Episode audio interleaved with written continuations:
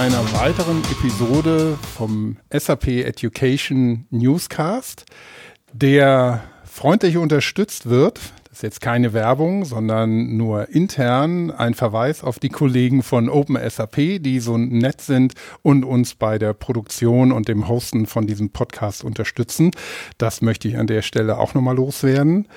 Ähm, ich bin in dieser Folge am Education, SAP Education Forum in Waldorf im Mai diesen Jahres 2018. Und ich sitze jetzt hier mit Winfried Felser, der sich freundlicherweise Zeit genommen hat. Hallo Winfried. Hallo, ich grüße dich. Ähm, Winfried, du bist ähm, ja, Gründer und Geschäftsführer von Competence Site. Ähm, wie du mir erklärt hast, ähm, ja, ein virtuelles Competence Center B2B. Und ähm, ich würde gerne mit dir heute darüber sprechen, ähm, das Big Picture der digitalen Transformation und was das für ähm, Auswirkungen auf das Lernen hat und die Bildung in Unternehmen und vielleicht im Allgemeinen. Schauen wir mal, wo wir, wo es uns da so hintreibt. Ähm, Winfried, vielleicht kannst du aber erst ein paar Worte zu dir selbst sagen. Genau, also ähm, wir sind ein Spin-off von der Fraunhofer Gesellschaft und ähm, hatten halt damals als Fraunhofer immer wieder gesehen, dass es äh, ähm, überall tolle Kompetenzen und Ideen gibt. Aber dass gerade damals in dem äh, noch sehr jungen äh, Internet, als wir 1999 losgelegt haben und als Fraunhofer haben wir eigentlich zwei Jahre vorher schon damit angefangen, diese Kompetenzen oft vereinzelt äh, waren und äh, auch nicht so sichtbar waren. Und das war die Idee der Competence Site, eine Plattform zu machen, die insbesondere im B2B in virtuellen Kompetenzzentren immer die wichtigen Köpfe, Inhalte, Informationen, Hinweise auf Events und so weiter zusammenführen, um da eine gewisse katalysierende Wirkung in diesen Themenfeldern zu haben. Ich meine, im Unternehmen nennt man sowas heute Communities of Practice. Äh, und ähm, das war unsere Idee, das unternehmensübergreifend zu machen. Das heißt, wir haben es auch nicht nur für Fraunhofer gemacht, sondern sehr früh dann auch schon für andere Köpfe aus der Wissenschaft und äh, nachher auch zunehmend aus der Praxis geöffnet. Mhm.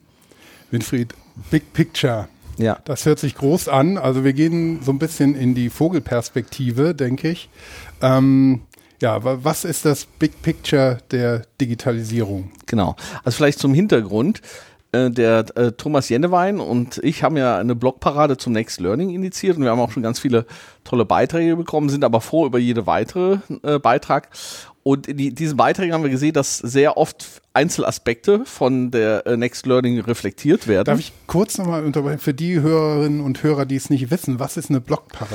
Eine Blogparade ist eigentlich, dass jeder in seinem Blog oder in jedem anderen Kontext äh, seine persönliche Sicht auf ein bestimmtes Thema äh, ähm, äh, darstellt mhm. und man dann quasi eine Parade, eine Gesamtsicht hat von dem, was dann einzelne Köpfe zu dem Thema schreiben. Und äh, das ist immer ganz interessant, weil man letztendlich so äh, geronnenes Wissen aus der Branche bekommt. Also zumindestens, wenn man nachher äh, die einzelnen ähm, Beiträge dann auch mal zusammenführt und gemeinschaftlich reflektiert. Und ähm, ja, das machen wir jetzt halt gerade für das Thema Zukunft des Lernens. Next Learning nennen wir das Ganze, weil wir so eine Serie haben von Next Something, ja. Ding, wo wir immer über den nächsten Schritt nachdenken. Next deswegen, weil wir sagen, ähm, wir wollen jetzt nicht drüber nachdenken, äh, wie im Jahr 2070 wir im Hyperraum äh, unsere Gehirne äh, mit Chips äh, dann letztendlich synchronisieren. Ja. Wobei ich da immer noch sehr skeptisch bin. Also wir wollen wirklich überlegen, was können die Unternehmen als nächstes produktiv äh, dann angehen.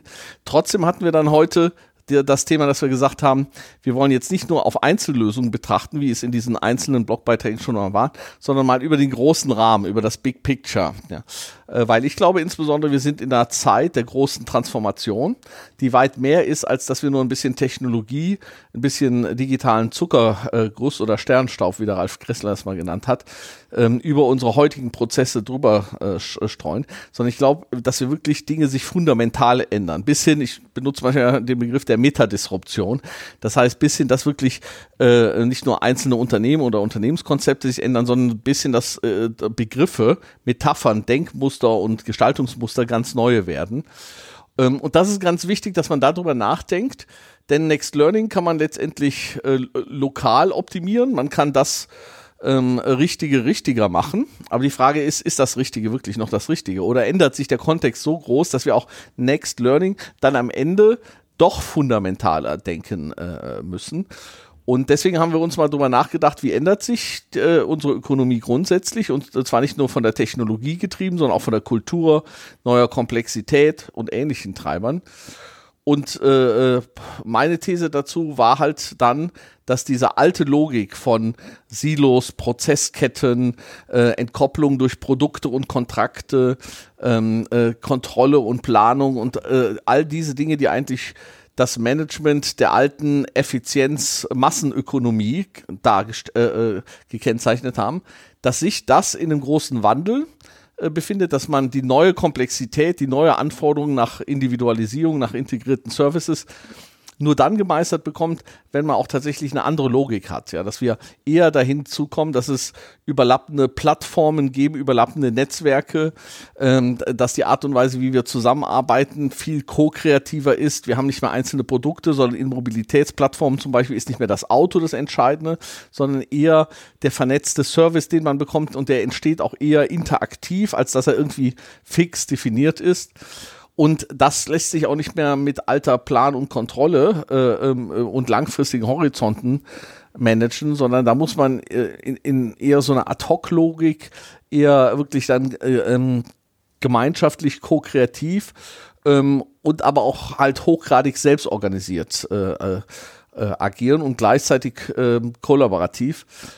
Und ähm, das ist so ein Feld, das wir dann zuerst mal beleuchtet haben und dann haben wir quasi in unserer Session gesammelt, ähm, äh, was dort äh, relevant war, um dann abzuleiten, was bedeutet das dann für Learning? Ja, also wenn wir sagen, so ändert sich Ökonomie, das ist die große Transformation des großen Bildes, was heißt das in der Konsequenz für die Art und Weise, wie wir äh, lernen und lehren? Mhm. Und ähm, wenn wir jetzt nochmal, also dieses Big Picture des, der digitalen Transformation uns anschauen, wo stehen wir denn da? Sind wir da mittendrin? Sind wir noch ganz früh am Anfang? Oder hat die still über einen langen Zeitraum vielleicht begonnen und ja. kommt jetzt richtig in Fahrt? Vielleicht so als, als kleiner Orientierungspunkt, wo meinst du, sind wir da ja. bisher angekommen? Also William Gibson, Science-Fiction-Autor und Zukunfts, äh, ähm, Zukunftsevangelist, äh, hat äh, mal einen Satz so ähnlich gesagt, ähm, die Zukunft ist schon da, sie ist nur nicht, nicht gleich verteilt. Ja, also es ist immer so äh, ähm, quasi Gaußkurve oder so eine Verteilungskurve. Es gibt immer Pioniere und das sind nicht nur die Silicon Valley Pioniere, es gibt zum Beispiel auch in Deutschland Hidden Champions, die sehr kühn schon äh, äh, Dinge tun und machen. Ähm, und äh, äh, dann gibt es äh, ein großes Verfolgerfeld und es gibt auch schon das Feld der offensichtlich schon Abgehängten. Und ähm, wir hatten neulich ein Event, Next Act, wo der Thomas Sattelberger zum Beispiel dabei war. Und da wurde das gerade diskutiert und wurde halt gesagt, es gibt viele Konzerne, die aufbrechen. Ob die immer wirklich äh, so aufbrechen, dass es auch tatsächlich zukunftsfähig ist, eine andere Thematik. Es gibt Hidden Champions, die aufbrechen und ganz spannende Dinge machen. Aber es gibt dahinter einen Mittelstand, ja, der vielleicht noch gar nicht so die Notwendigkeit letztendlich sieht, diesen Sense of Urgency. Ähm, äh, und äh, an dem Tag war unsere Sorge eher letztendlich, äh, dass die ein oder anderen äh, zu spät in so eine Thematik hineingehen. Ähm, vielleicht auch zur jetzigen scheinbar, Zeitpunkt scheinbar zu Recht, weil sie jetzt noch nicht äh, die Thematik für sich als relevant ansehen. Also wir haben einerseits dieses Innovators-Dilemma, dass man unter Umständen gerade, weil man erfolgreich ist, bestimmte Dinge gar nicht angeht oder gar nicht sieht. Das andere ist, ähm, ich glaube, es war Deloitte, die hat mal so eine Matrix aufgemaut äh, ähm, äh, zu digitalen Einschlägen. Und da haben sie auf der einen Achse abgetragen, wie stark wird der Einschlag sein, und auf der anderen Sa äh, äh, Achse abgetragen, ähm, wie nah ist der Einschlag. Und es ist tatsächlich so, so Branchen wie Handel oder Medien, die haben den Einschlag natürlich alle schon gespürt und spüren Amazon und äh, äh, äh, Facebook und Google und andere schon in ihrem, schon lange in ihrem Nacken und, äh, und die Ottos dieser Welt äh, äh mussten aber auch wie, äh, wie Medien, äh, also Händler wie Ottos oder äh, auch führende Medien mussten schon lange äh, also gerade zum Beispiel eine Haufe-Gruppe als mittelständisches Unternehmen mussten sich schon laufend neu erfinden. Ähm, es gibt natürlich andere Branchen, die sind jetzt davon noch nicht so berührt oder wenn jemand in der äh, vierten oder fünften Stufe der Wertschöpfungskette ist, merkt das vielleicht auch noch nicht so. Aber früher oder später, glaube ich, wird das für alle relevant. Für manche wird es vielleicht nicht so dramatisch. Ähm, aber auch, um jetzt die Frage kompakt zu formulieren, ja, also ich glaube, es gibt äh, äh, viele Unternehmen, die da gut aufgestellt sind. Ob die Breite des Mittelstands da in Deutschland schon gut aufgestellt sind und ob wir da die richtigen Maßnahmen letztendlich schon haben und ob die schon die richtigen Lern- und äh, äh Kompetenzentwicklungsansätze haben, das ist halt letztendlich äh, äh, die große Frage. Da bin ich skeptisch und da glaube ich auch, braucht es ganz neue Denkansätze, ähm, um äh, das Problem zu lösen. Mhm. Ähm, wenn ich so Begriffe höre wie Einschläge und ähm, die, ja, alles ist im Wandel und es kann sich ja schon so für manche ähm, Einzelpersonen oder auch Unternehmen bedrohlich anhören, ja. was da ja. passiert. Ja. Und auch das Gefühl, dass es wie eine Lawine daherkommt, einen überrollt und dann ist man platt oder weg. Ähm, wie kann man denn oder wie, wie, siehst du denn die, die Möglichkeiten der, der Gestaltung von ja. diesem digitalen Wandel? Ähm, einerseits auf Seite der Unternehmen, aber auch der, die, das Individuum, also der Mensch, wie, ja. wie, kann, ja. wie kann er damit umgehen? Witzigerweise kritisiere ich normalerweise sehr häufig oder ich kritisiere sehr häufig dieses Angstnarrativ. Mhm. Ne? Also, äh, und ich habe äh, auch auf unserem äh, letzten e Event dann mit dem Karl-Heinz Land, dem digitalen Darwinist, drüber gesprochen, der jetzt ein Buch schreibt, Erde 5.0. Ähm, und da ist schon ganz interessant, er war eher auch einer, der das, das Mahnende eher vielleicht angstbasierte Narrativ in die Welt zog. Und zu einer bestimmten Zeit war das vielleicht auch ganz richtig. Ähm, natürlich muss man dann irgendwann davon äh, kommen, und der Christoph Käse hat das zum Beispiel in einem Buch kritisiert, dass er gesagt hat, die Leute können es irgendwann mal nicht mehr hören und ist vielleicht auch nicht so mobilisierend, wenn man immer nur von den Einschlägen und äh, dem äh, Meteorit und dem äh, äh, darwinistischen Nichtüberleben spricht. Äh, ich sag da, wir müssen aber auch ein bisschen ehrlich sein, also äh, so ganz kuschelig werden wir dann nicht durch die Welt kommen. Natürlich ist es am Ende des Tages schöner, wenn wir vielleicht ein positives, ein gestalterisches Narrativ haben. Ja, und ich glaube tatsächlich, die, die, die, digitale Zukunft, ob das Utopie oder Dystopie ist, am Ende ist das immer noch eine gestalterische Freiheit, eine gestalterische Option. Und äh, wenn man die äh, Chancen ähm, äh, ähm, mit dem richtigen Mindset angeht, ja, dann glaube ich, dann werden wir zum Beispiel auch nicht zwangsweise in irgendeiner AI oder äh, Roboter-Dystopie landen, sondern ich glaube, dass wir tatsächlich als Unternehmen und auch als Individuum in äh, eine ähm, äh, Transformation und dass uns eine Transformation gelingen kann in eine Welt, die sogar potenziell humanorientierter ist und ich glaube auch, dass potenziell äh, äh, gerade deutsche Unternehmen Riesenchancen haben in diesem Internet of Things, wo wir zum Beispiel was Sensorik angeht oder was letztendlich äh, die ganze Maschinenkompetenz angeht äh, im Internet of Things, äh, die Kompetenz zu den Dingen, wir hervorragend aus, aufgestellt sind äh, und das sicherlich auch zukunftsfähig äh, ähm, ähm, nutzen können. Und gleichzeitig glaube ich halt, äh, dass wir, wenn wir eben das nicht nur als eine Technikinnovation sehen, sondern auch als eine kulturelle Innovation, äh, sowohl für die Unternehmen als auch für die Mitarbeiter, es tatsächlich auch eine humanere Welt werden kann. Ja, aber das ist halt nur eine Option. Es kann natürlich auch äh, letztendlich, ähm, wenn wir es nicht anders gestalten, kann das schon dystopische äh, Züge annehmen von der äh, Dualisierung der Gesellschaft bis hin ähm, äh, dahin, dass letztendlich man dem Menschen ähm, äh, die Souveränität nimmt und er nachher mehr Opfer äh, äh, moderner oder neuer Systeme wird. Aber das ist, wie gesagt, nicht zwangsweise. Ich bin da prinzipiell auch sehr optimistisch. Es ist halt die Frage, mit welcher, mit welchem Mindset oder welch, mit welchen äh, Zielen und mit welchen ähm, äh, Werten gehen wir an die The Thematik ran. Äh, äh, aber dann glaube ich, dann kann man vom Angstnarrativ auch zu einem positiven Gestaltungsnarrativ übergehen, wie das dann auch zum Beispiel Karl-Heinz Land in dem Interview, das ich mit ihm dann gemacht habe, dann auch äh, be befürwortet hat. Mhm. Ähm, ja, wenn wir, also wir werden wahrscheinlich dann doch nicht alle mit einem wunderbaren, bedingungslosen Grundeinkommen ja. ähm, im Land der Glückseligen sein und die Maschinen werden. Frage ist, ob wir das überhaupt wollen. Ja. Genau. Ob und wir so ein Heer der Abgehängten, äh, Alimentierten überhaupt wollen. Ja. Ähm, aber es gibt natürlich auch andere Szenarien, die wir da letztendlich äh, äh machen können. Also wir haben heute zum Beispiel drüber, äh, über das Ende der Arbeit und ähnliche Dinge äh, gesprochen und gleichzeitig haben immer mehr Menschen immer mehr Last. Ja?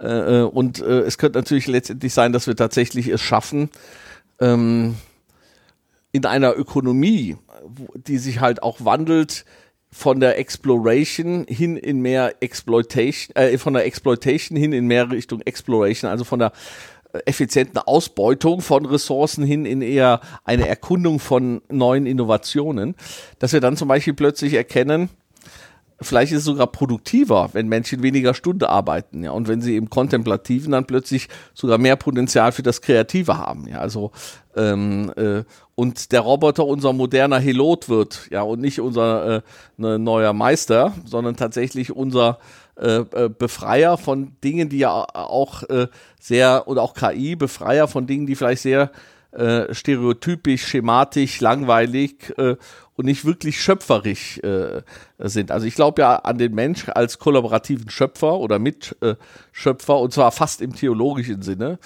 Und ich glaube, ähm, dass wir äh, da äh, von einer überwiegend äh, Exploitation-Welt in eine überwiegende Exploration-Welt, wo Kreativität, Empathie, Dinge, die das Menschliche viel mehr vielleicht ausmachen als äh, Arbeiten als Leiden und äh, als Zwangsnotwendigkeit, dass wir uns tatsächlich in so eine Richtung entwickeln können. Hm.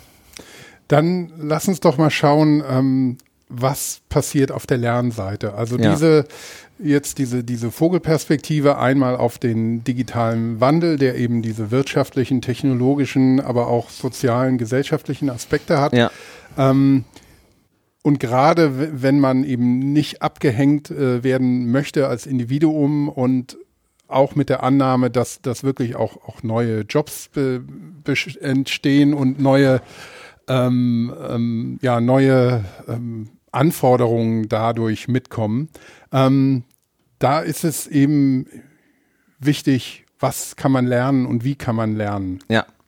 Also von der Vogelperspektive. Die Prinzipien der Vogelperspektive gelten dann auch in gewisser Weise im Next Learning äh, oder im Learning-Kontext und äh, der Kontext be beeinflusst natürlich auch den, äh, äh, äh, die Art und Weise des Learnings. Also vielleicht jetzt erstmal von den Prinzipien. Ähm, dass man weggeht von dem Arbeitsteiligen und von den Silos und mehr letztendlich zu so einer Co-Kreation, Kollaboration, führt zum Beispiel dazu, dass man vielleicht viel mehr selbst organisiert, den Lerner äh, äh, zu seinem eigenen Personalentwickler macht und man eher eine coachende Rolle, eine unterstützende äh, ähm, äh, Rolle letztendlich äh, äh, äh, da hat, so dass auch zum Beispiel, wenn der Kontext so ist, ja, dass die äh, Fachseite vielleicht gar keinen funktionalen Zulieferer mehr haben möchte, sondern letztendlich einen Unterstützer, einen Coach, dass zum Beispiel auch äh, natürlich eine ähm, Abteilung, die für, äh, für das Lernen im Unternehmen verantwortlich ist, sich natürlich fragen muss, wie definieren wir uns neu? Also wie entsprechen wir den Prinzipien neu und wie entsprechen wir den Anforderungen unseres Umfeldes äh, äh, letztendlich äh, neu? Äh, da haben wir zum Beispiel gar nicht so viel Zeit äh, über Technologien oder einzelne verschiedene Lernalternativen, äh, äh Workplace Learning, Blended Learning, äh, äh, Digital Learning und so weiter gesprochen sondern äh, was ich halt ganz interessant war, äh, fand, dass äh, Kultur so eine zentrale Rolle gespielt haben, weil wir gesagt haben, dieses ganze selbstorganisierte Lernen und Lernen ähm, äh, on demand, vernetzt mit der Arbeit, dann wann man es möchte, ähm, statt dass man zu bestimmten Zeiten auf, nur auf Präsenzterminen lernen kann. Ähm, das führt letztendlich dazu, zu, äh, dass wir ganz neue Herausforderungen an die Tragfähigkeit der Kultur für so etwas äh, machen. Also wir kommen so ein bisschen aus dieser tayloristischen, arbeitsteiligen Kontrolllogik, sondern wenn da plötzlich einer sagt, ich habe jetzt aber, brauche ich jetzt einfach mal meine kontemplative Zeit, ich brauche jetzt, möchte jetzt einfach mal ein bisschen lernen, in zwei Stunden bin ich off, dann äh, hat das für die ein oder andere Führungskraft vielleicht fast was Bedrohliches, so im Sinne, äh, jetzt ist mein Mitarbeiter unproduktiv. Oder schlimmer noch, man hat das als Über-Ich so verinnerlicht, ja, dass man sich selbst Vorwürfe macht, weil man dann vielleicht einen halben Tag nichts anderes tut, als äh, sich neu inspirieren zu lassen oder weiterbilden zu lassen. Und da wird es ganz wichtig sein, damit dieses in diesem kollaborativen, ko-kreativen Netzwerk, damit damit auch wirklich ähm, Exploration und das Learning für Exploration und Transformation gelingt. da muss eine Kultur eines ganz anderen Vertrauens, einer ganz anderen Akzeptanz von Selbstorganisiertheit ähm, ähm, möglich sein. Und man muss auch gucken, wie man letztendlich da Fragen der Performance, des Feedbacks und so weiter dann unter solchen Rahmenbedingungen dann äh, neu definiert. Weil sonst hat man nachher vielleicht irgendwelche leistungsfähigen Technologien, aber die scheitern nicht daran, äh, die scheitern dann daran, dass halt wir diesen Mind Change, diesen Mind Shift nicht wirklich realisiert haben. Mhm. Ähm, wir sind ja immer noch auf, auf einer Metaebene, wenn wir mal ganz konkret ins Lernen reingehen, wie ja. ähm, kann denn das Lernen in der Zukunft ähm, den, diesen Anforderungen, die wir jetzt ein bisschen gehört haben, ja. entsprechend stattfinden? Weil Lernen ja ist ja eigentlich, dass man auch durch wiederholtes Handeln und, und Erkennen ähm, neuronale Muster ausprägt genau. und, und dadurch eine, eine Kompetenz erwirbt. Genau. Also früher haben wir so gelernt, irgendeine zentrale äh, äh PE-Abteilung oder sonst was macht ein Weiterbildungsangebot, da kann man dann dreimal ankreuzen und dahin genau. fahren und hofft anschließend klug zu sein. Wenn man sich mal anguckt, Thomas hat ja auch irgendwie, glaube ich, seinen Sohnemann zitiert, äh, ich habe dann auch immer wieder berichtet, wie meine zehnjährige Tochter teilweise lernt. Ja, die guckt sich halt diese äh, how, how, how to do äh, äh Videos auf äh, YouTube oder sonst was an. Oder sie lernt Sprache implizit, indem sie einfach englischsprachige Dinge ähm, sich selbst organisiert, auswählt, tut und macht. Ja. Ähm, und wir haben heute ja auch bei BASF zum Beispiel gesehen, wo letztendlich dann mehr solche Erklärvideos noch von der zentralen Abteilung erstellt worden ist, aber wo man letztendlich über User-Generated Content und so weiter nachdenkt, der dann vielleicht nur noch kuratiert, qualifiziert wird und ähnliches, wo aber wir plötzlich feststellen, ganz konkret, dass die Produktion von Lerneinheiten als auch der Konsum oder das Nutzen von solchen Lerneinheiten halt anders passiert. Eben nicht mehr bürokratisiert, zentralisiert, äh, sondern dezentralisiert, sehr nah an der Produktion, äh, sehr nah an der Wertschöpfung, sehr nah an dem äh, ähm, äh, echten Bedarf. Ja, so äh, ein Statement war heute bei uns der der die, der Anwender wird zu seinem eigenen Personalentwickler. Ja, ähm, äh, äh, als quasi mal so eine maximale äh, Vision. Äh, ich glaube nicht, dass wir jetzt deswegen niemand mehr brauchen, der da eine Kompetenz hat, aber die, die Rolle wird eine ganz andere sein. Die wird halt letztendlich äh, nicht mehr derjenige sein, der funktionaler Engpass ist, sondern einer, der unterstützend ist. Aber die richtige, damit man die Komplexität des Marktes, der Kundenanforderungen, der Schnelligkeit und so weiter, dass man das alles managen kann, muss man das so nah an den äh, Ort des Schmerzes oder der Handlungsnotwendigkeit bringen. Und das kann nicht eine ganz weit entfernte Zentraleinheit haben, die gar nicht weiß, was letztendlich äh, davor ist. Ähm, wobei ich sage, es geht teilweise noch radikaler. Einerseits durch KI, andererseits durch Vernetzung werden wir vielleicht manches auch gar nicht mehr lernen müssen. Also nicht lernen wird eine ganz also entlernen wird eine ganz wichtige. Wir müssen ganz viel entlernen, äh, was uns heute falsch prägt. Äh, also die ganzen paradigmatischen ähm, äh, Denkmuster, die wir heute haben, die in Zukunft nicht mehr gelten, müssen wir entlernen.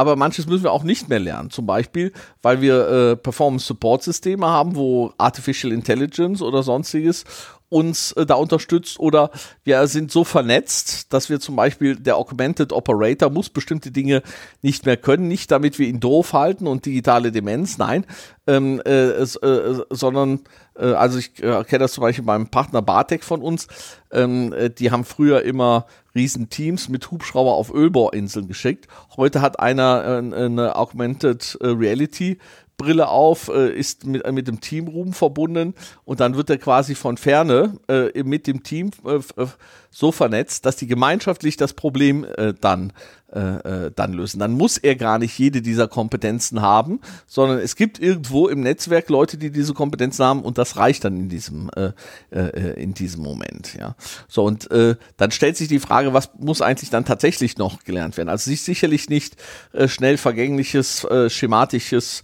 oder faktenbasiertes Wissen, das man auch auf andere Weise verfügbar machen kann ähm, äh, sondern ich glaube, es werden neue Fähigkeiten sein, um in solchen kollaborativen Strukturen zu arbeiten.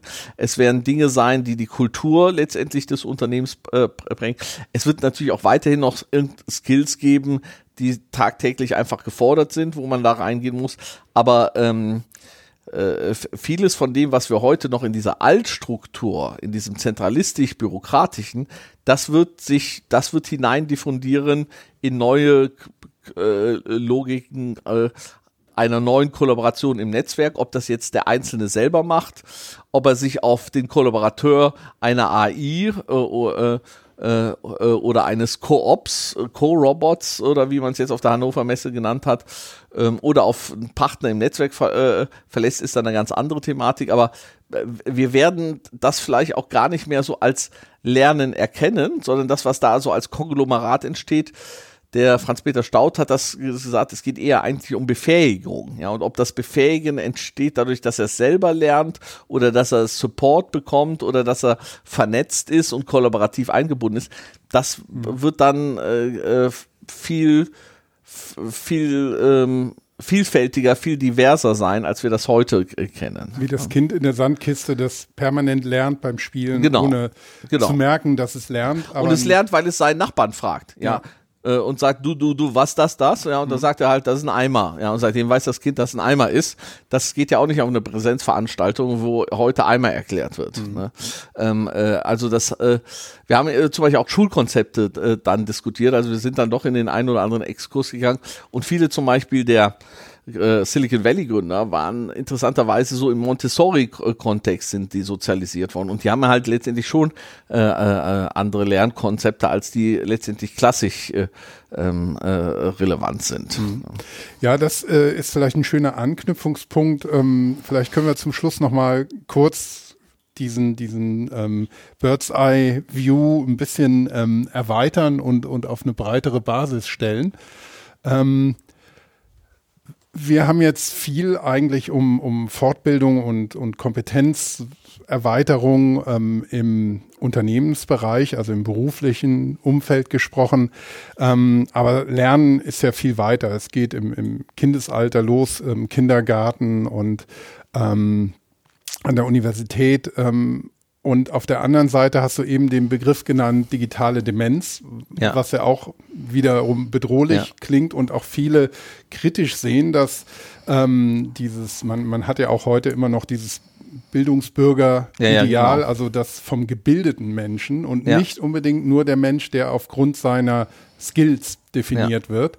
Ähm, und das, wenn man es evolutionär betrachtet, von der Steinzeit bis heute, ist, ist es ja eine eine, eine fortlaufende Weiterentwicklung an eben Fähigkeiten, die man entwickelt und eben dem der Bildung, also dass man den Überblick hat und ähm, also von einfachen Steingeräten bis hin zu einem, ähm, ja, bis zu, zu einem Raumschiff, das man zum Mars schickt. Ja. Ähm, es ist ja schon ein langer Weg, der aber immer darauf basiert, dass wir immer mehr gemacht haben und uns immer weiterentwickelt haben. Wie siehst du ähm, auch gerade von der Schule über Universitäten, Bildungseinrichtungen, über ja. das Arbeiten ähm, diese, ja, diese Situation oder die Möglichkeiten, die wir haben da? Ja, also äh, ich glaube, äh, äh, hier äh, dass digitale Demenz uns nicht zwangsläufig droht.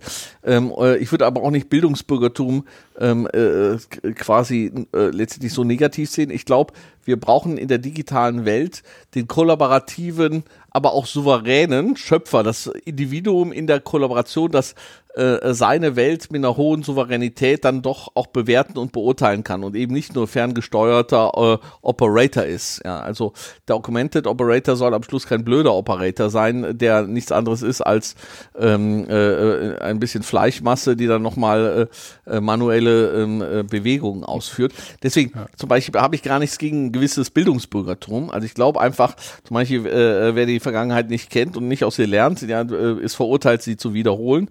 Ähm, äh, deswegen äh, glaube ich, sind auch, äh, bin ich auch gar nicht unbedingt ein Propagandist, äh, dessen äh, schmeißt äh, alles Künstlerische, ähm, äh, also ich, bin ich bei allem, was äh, Spitzer sagt, aber wenn er zum Beispiel sagt, Musik, künstlerisch und so weiter ist viel wichtiger, ja, äh, als dass wir jetzt vielleicht alle äh, ähm, programmieren lernen. Also ich meine, ich programmiere seit 1986, äh, habe das gelernt, studiert, äh, äh, über Methodiken dazu promoviert.